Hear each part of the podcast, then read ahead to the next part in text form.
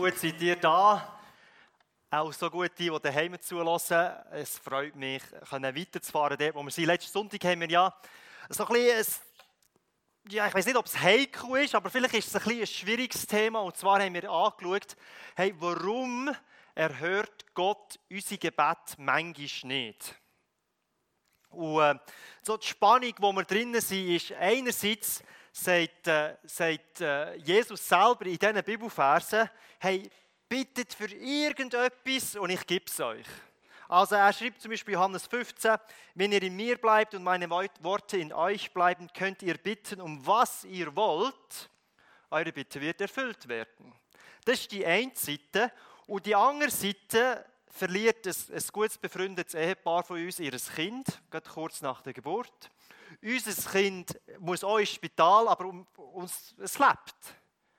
Und beide von uns, behaupte ich jetzt mal, haben im Namen von Jesus gebetet. Weißt du, das ist ein gutes Gebet. Am Gebet war nichts falsch. Gewesen, aber jemand verliert es und jemand äh, hat es noch.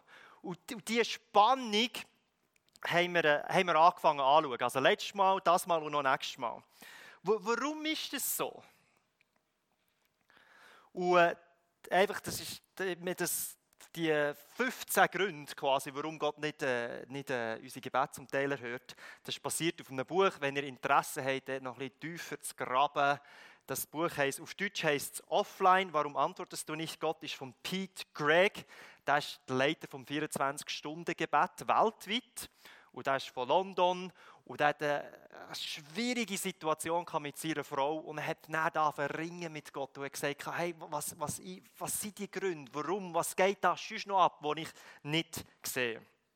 Und er hat 15 Gründe aufgeschrieben. Die ersten fünf haben wir letztes Mal angeschaut. Also wenn ihr das noch nicht gesehen habt, würde ich euch empfehlen, geht es anschauen, weil wir fahren quasi dort wie weiter heute.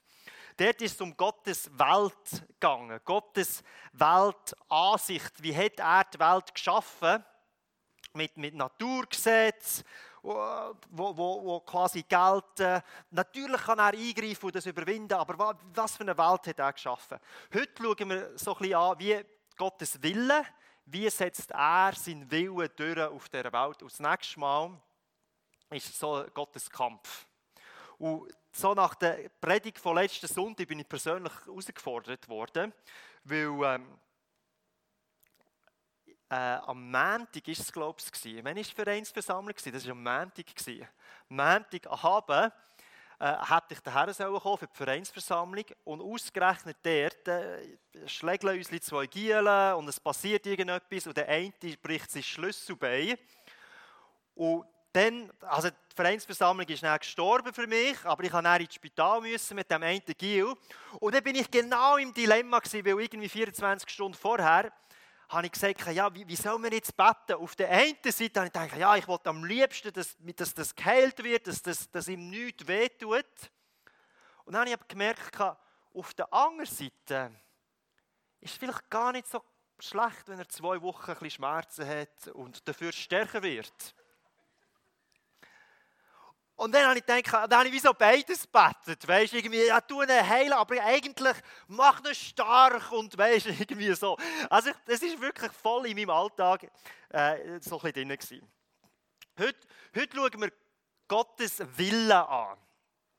Die Frage, die wir stellen, ist, wie, wie verhält sich sein Wille mit all diesen Willen, quasi, die es sonst noch gibt auf dieser Welt? Im Vater unser haben wir eine Ziele, die heißt dein Wille geschehe, wie im Himmel, so auf Erden. Und wenn ich, wenn ich das richtig verstehe und richtig interpretiere, meint Jesus dort, im Himmel passiert immer sein Wille und hier auf Erden passiert es manchmal. Weil da noch andere mitspielen. Und, und unsere Gebete müssen mit dieser Spannung umgehen können. Auf der einen Seite, hey, wollen wir, dass sein Wille durchbricht, auf der anderen Seite ist, ist es wie noch nicht da. Es hat mindestens vier, vier so Willen auf dieser Welt, die ich kenne. Eins ist der Wille Gottes, das andere ist der Wille von Menschen, der Wille von dir und von mir. Wir haben Macht, hier gewisse Sachen auf Erden durchzuführen. Du hast einen Willen, die Person neben dir hat einen Willen, deine Kinder, wenn du Kind hast, haben einen Willen. Und dein Ehepartner und so weiter. Und dann gibt es irgendwie noch 7 Milliarden andere Menschen, die auch irgendwie etwas wollen und ihren Willen wollen durchsetzen Und nicht immer ist das so ein bisschen Gottes Reichstyle, oder? Nicht immer das, entspricht das dem Willen von Gott. Und dann gibt es eine Art Krieg. Also Gottes Wille, Wille von Menschen, aber dann gibt es auch noch den Willen von, von spirituellen Wesen, sage ich mal. Dort sind wir zum Teil uns nicht so gewöhnt, über das zu reden. Das tun wir dann auch nächstes Mal ein bisschen mehr thematisieren. Man kann dem Geister sagen oder Dämonen oder irgendwelche Kräfte oder was auch immer. Und einige sind auch dort gut und einige sind dort schlecht. Und die können auch wählen, weil sie Gottes Willen nachfolgen oder anderen Sachen nachfolgen. Und dann gibt es noch den Willen der Natur. Das ist äh, Gravitation, es ist das Wetter, es ist E gleich mc im Quadrat, all diese die Sachen. Jetzt historisch gesehen,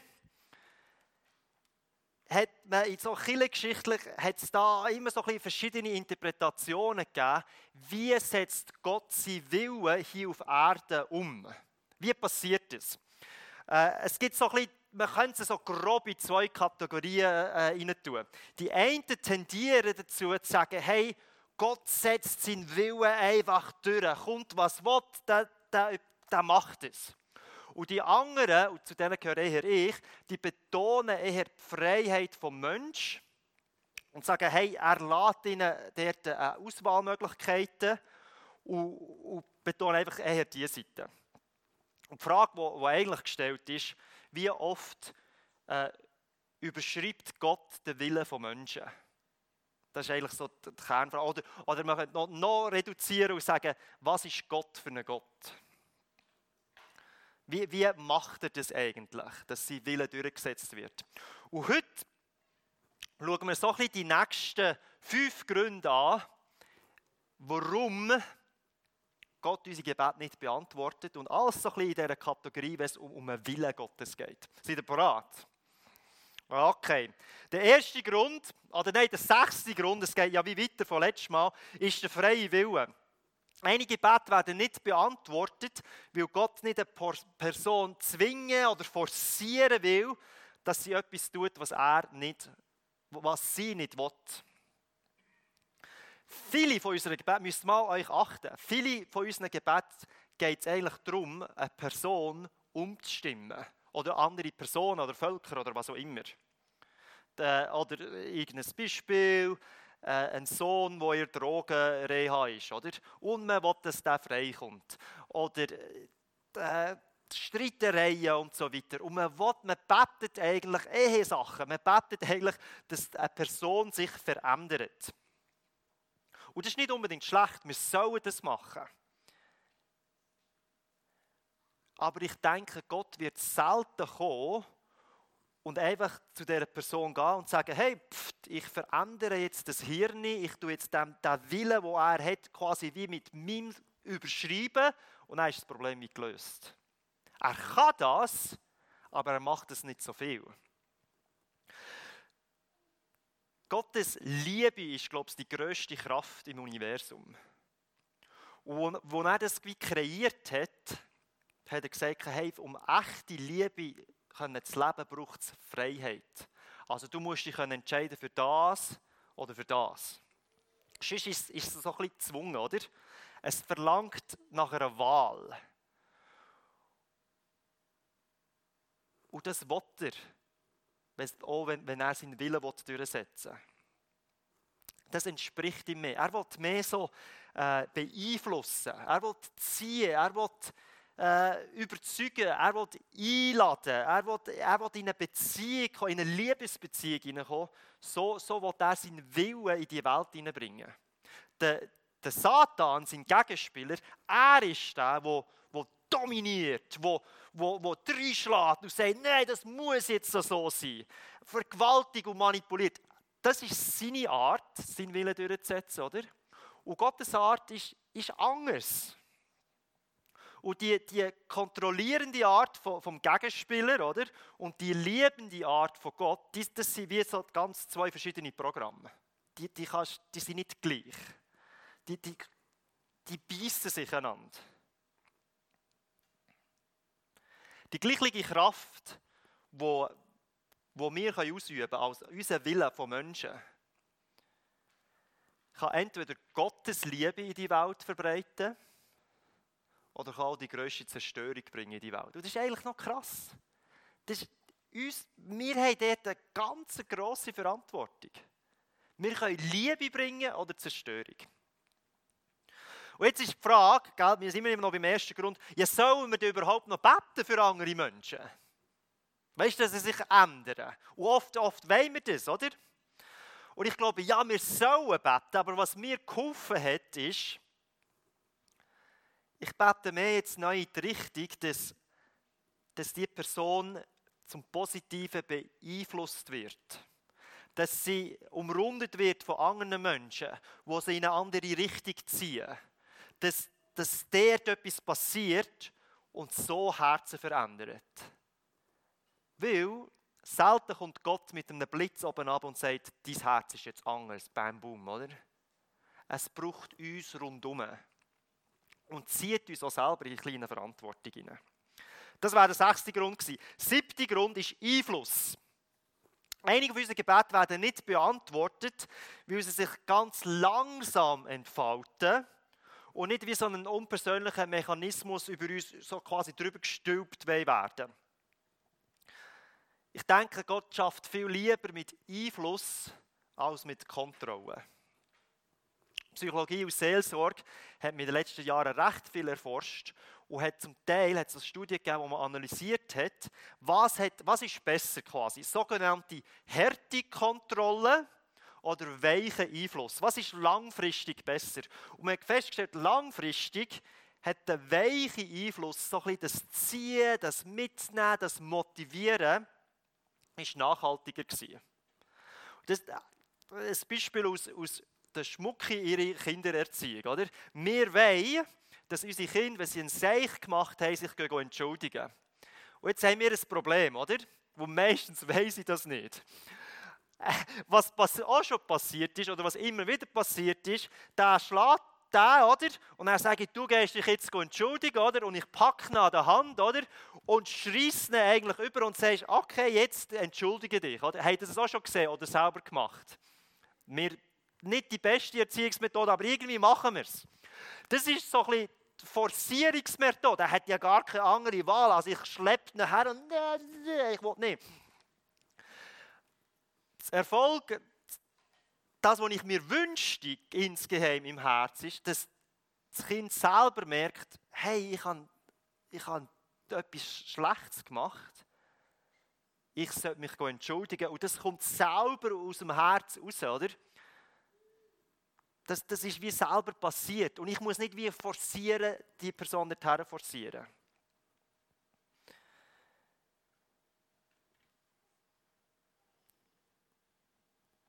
Und beim Gebet und so wie Gott wirkt, geht es meistens um den weichen Einfluss. Nicht um das Härte, wo wir uns manchmal wünschen, oder also, wir können doch einfach das machen und dann wäre es vorbei und erledigt. Es geht um weichen Einfluss. Und darum ist es auch wichtig, dass wir dranbleiben im Gebet. Nicht nur einmal beten und dann ist die Sache erledigt, sondern oft verändern die Sachen sich über eine Zeit lang. Und, und, und es dauert und es dauert und wir beten und wir beten und wir beten, dass der Einfluss auf die Person, auf, auf die Sache wie größer wird. Und manchmal, das habt ihr sicher auch schon erlebt, ich weiß nicht, ich kenne es von mir aus, du betest, dass sich etwas verändern soll und dann fragt Gott so innerlich, ja, bist du bereit? Mach doch den ersten Schritt. Also es fängt mit dir an. Also dann verändert es einem selber wieder. Das war der siebte Grund. Der achte ist, manchmal hat er etwas Besseres bereit. Das ist so ein bisschen Klischee, gell? aber manchmal wird das Gebet nicht beantwortet, wo Gott, Gott etwas Besseres bereit hat. Viele von uns haben eine Geschichte, wo wir für etwas gebetet haben und im Nachhinein sind wir froh, uh, zum Glück hat er das nicht erfüllt, weil jetzt zwei, drei Jahre später bin ich eigentlich froh, ist es anders rausgekommen. Der Flo, weißt du noch, letzten, äh, letzten Sonntag hat er ein Beispiel gebracht, er hat gebetet für Freundinnen und dann bei der 17. Freundin, nein, ich weiß nicht mehr wie viel, aber er hat gebetet und dann im Nachhinein ist er froh gewesen, oh, zum Glück, jetzt habe ich die richtige gefunden. Gott ist Vater. Wir sind seine Kinder, Töchter und Söhne. Und er weiß besser, was wir brauchen, als jeder von uns selber. Und jeder, der selber Kind hat oder Grosskind, weiß ja das eigentlich oder mit Kind zu tun hat, oder? Ich, ich behaupte, ich weiß wirklich viel besser, was meine Kinder brauchen, als sie selber. Ich weiß es. Das Problem ist, ich will mich eigentlich nicht so als Kind sehen, oder? Ich bin ein erwachsener Mann, ich kann logisch denken, ich habe das Gefühl, ich bin nicht der Dümmste, auch nicht der Gescheitste, weißt aber weißt, ich, ich kann doch irgendwie da Verantwortung übernehmen. Wenn ich in die Rolle von einem Kind muss schlüpfen muss, dann schießt es mich ein an. Aber das ist genau das, was unsere Rolle wäre. So wie, wie eine Mutter die Beziehung ist zu einem Kind und man ein paar Schritte voraussieht, so ist, müssen wir in die Kinderrolle hinein schlüpfen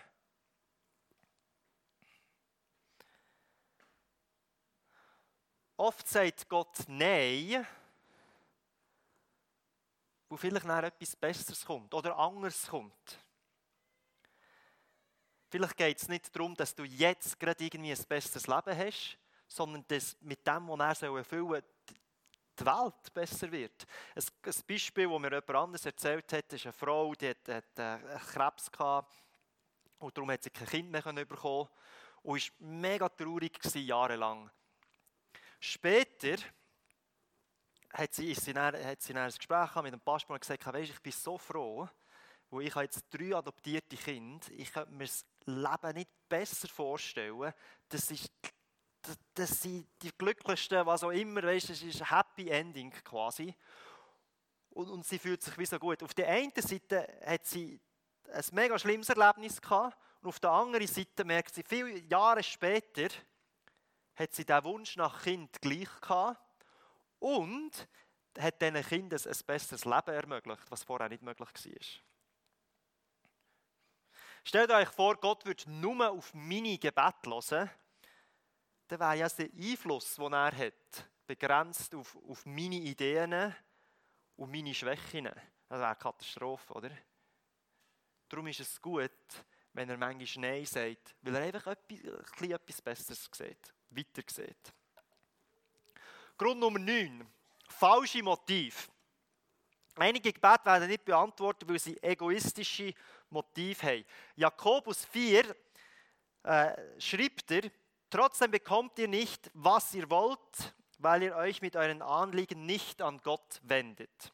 Jakobus schrieb der Gemeinde in Jerusalem und sagt, hey, ihr kommt nicht über, weil ihr nicht fragt. Also unbeantwortete Gebete, die sind ein Problem. Aber nicht, nicht gesprochene Gebet. Das ist noch viel ein größeres Problem, oder? Gebet, wo wir nicht einmal uns an Gott wenden. Aber dann geht er weiter. Im nächsten Vers schreibt er, und selbst wenn ihr euch an ihn wendet, werden eure Bitten nicht erhört, weil ihr in verwerflicher Absicht bittet. Das Erbetene soll dazu beitragen, eure selbstsüchtigen Wünsche zu erfüllen. Wir kommen nicht über, wo wir mit dem falschen Motiv beten. Gell? Einige von unseren Gebeten sind so spirituell gefärbte Varianten von Sorgen, spirituell gefärbte Varianten von Gier, Lust, Zorn. Und wir tun so mit einem Gebet so ein quasi tarnen. Aber eigentlich, das tiefste Innen, ist brutal egoistisch, was wir beten.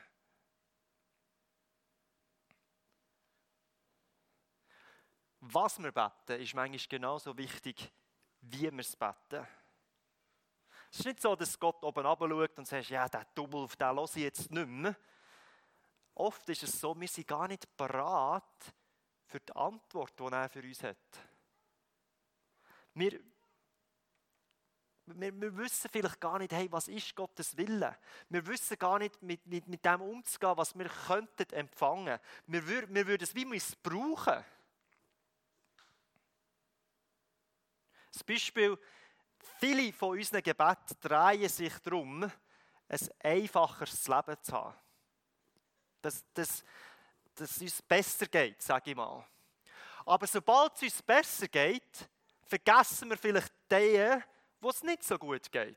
Und was ist jetzt besser aus Gottes Sicht? Wenn, wenn du ein bisschen leidest, dafür hast du die anderen, die leiden, auch im Blick und hilfst ihnen. Oder du sagst, ah, Gott hat mir etwas gegeben und jetzt kann ich quasi auf die nächste Stufe auf und es geht mir wieder besser. Und dann lassen wir die am Rand stehen und wissen gar nicht, wie es war.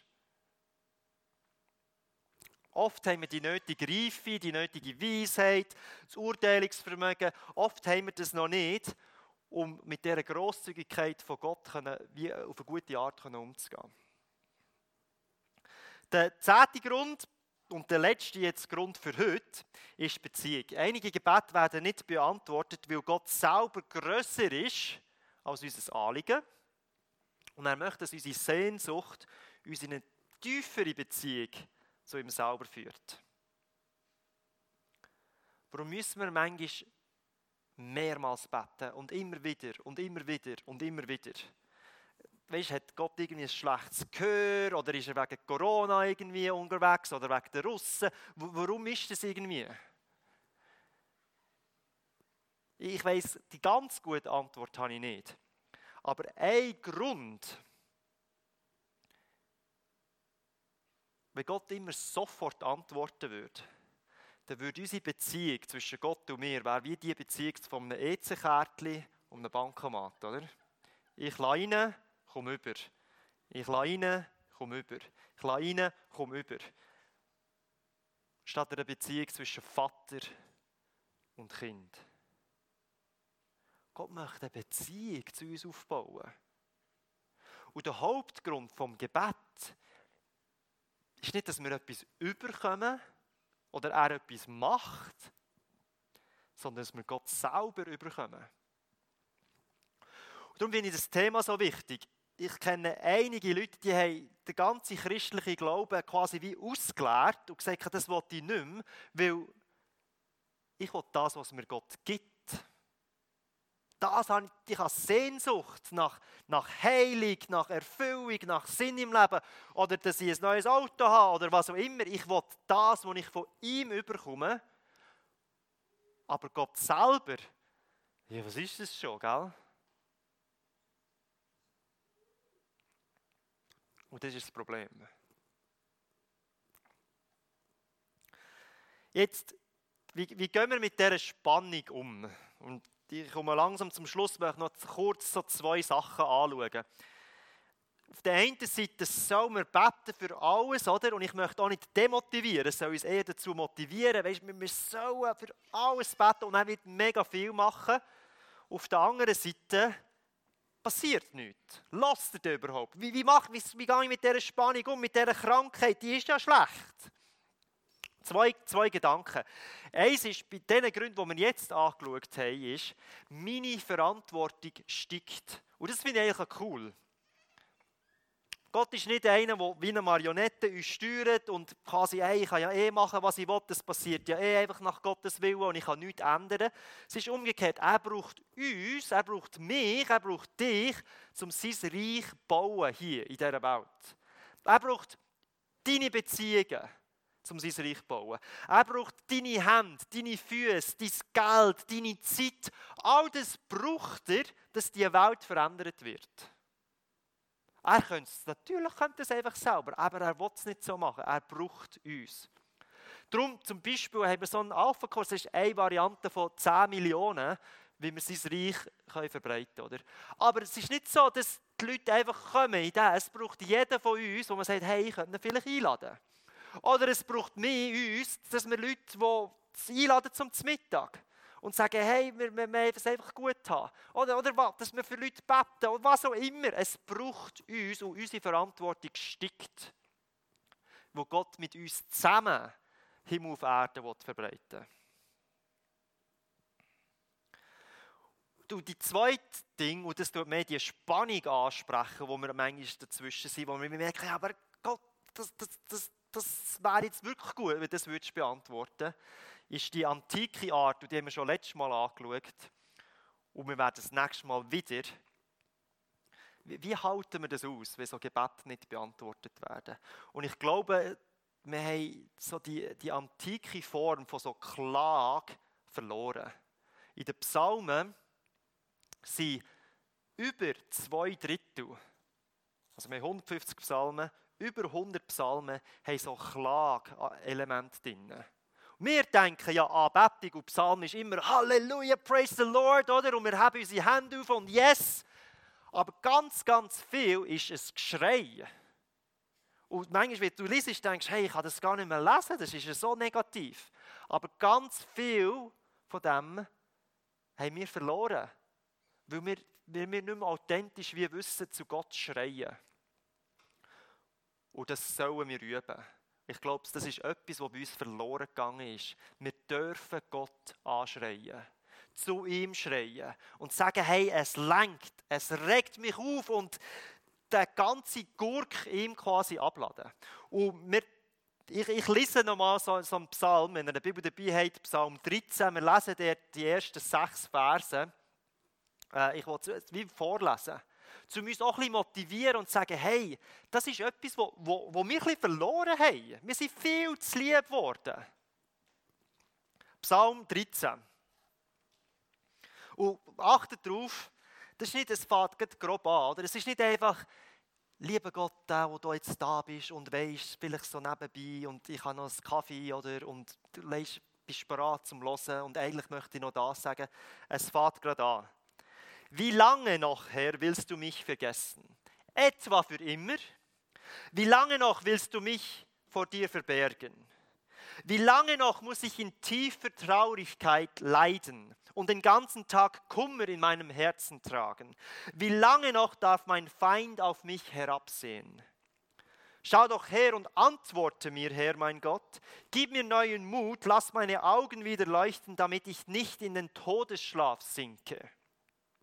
Mein Feind soll nicht sagen können, jetzt habe ich ihn endgültig besiegt. Meine Gegner sollen nicht jubeln und sich freuen, wenn ich den Halt verliere.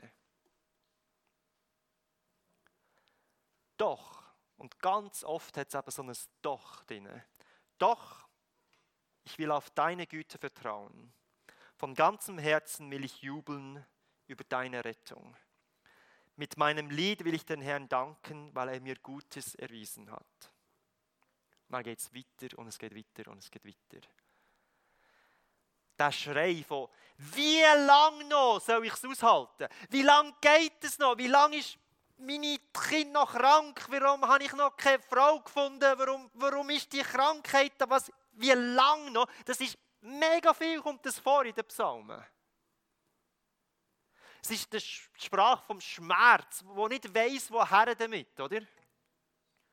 Es ist der Ausdruck von Wut, von Klage, von Verzweiflung. Und wir dürfen das ausdrücken. Wir sollen das ausdrücken. Das, das, die Spannung, die wir uns hineinspüren, wo wir fast sterben, das ist ein Ventil, wo wir es rauslassen können. Statt einfach alles wegschießen, so können wir es machen. So können wir mit dem umgehen. Wenn du die Gefühle in dir inne hast, auch nur ein bisschen, Lies mal ein paar von diesen Psalmen. Schrei die raus. Das ist ein guter Umgang mit Wut. Mit Sachen, die einem innerlich fast verbeissen und, und, und verdrücken und so. Komm, ich bete noch und dann singen wir noch eins. Vater im Himmel, ich hoffe, dass wir, dass wir lernen, so wie die, die, die, Psalmen geschrieben haben, wie mit dieser Wut, die manchmal in uns ist, umzugehen. Wenn wir, wenn wir es einfach nicht checken, warum du in ihn eingreifst, und wir wollen unsere authentischen Gefühle immer wieder vor dir herbringen und sagen, hey, uns lenkt Das kann doch nicht sein. Und hilf uns dabei. Bring uns in eine, in eine neue, eine intimere Art in die Beziehung zu dir, wo, wo wir auch das aussprechen können. Einen guten Umgang mit dem, was wir uns manchmal nicht erklären können. Und Vater, das, das doch, doch, ich will dich trotzdem preisen. Doch, ich will trotzdem an dich festhaben. Schenk, dass wir auch das können. Mit in unserem, in unserem Scheiß drin, Herr. Amen.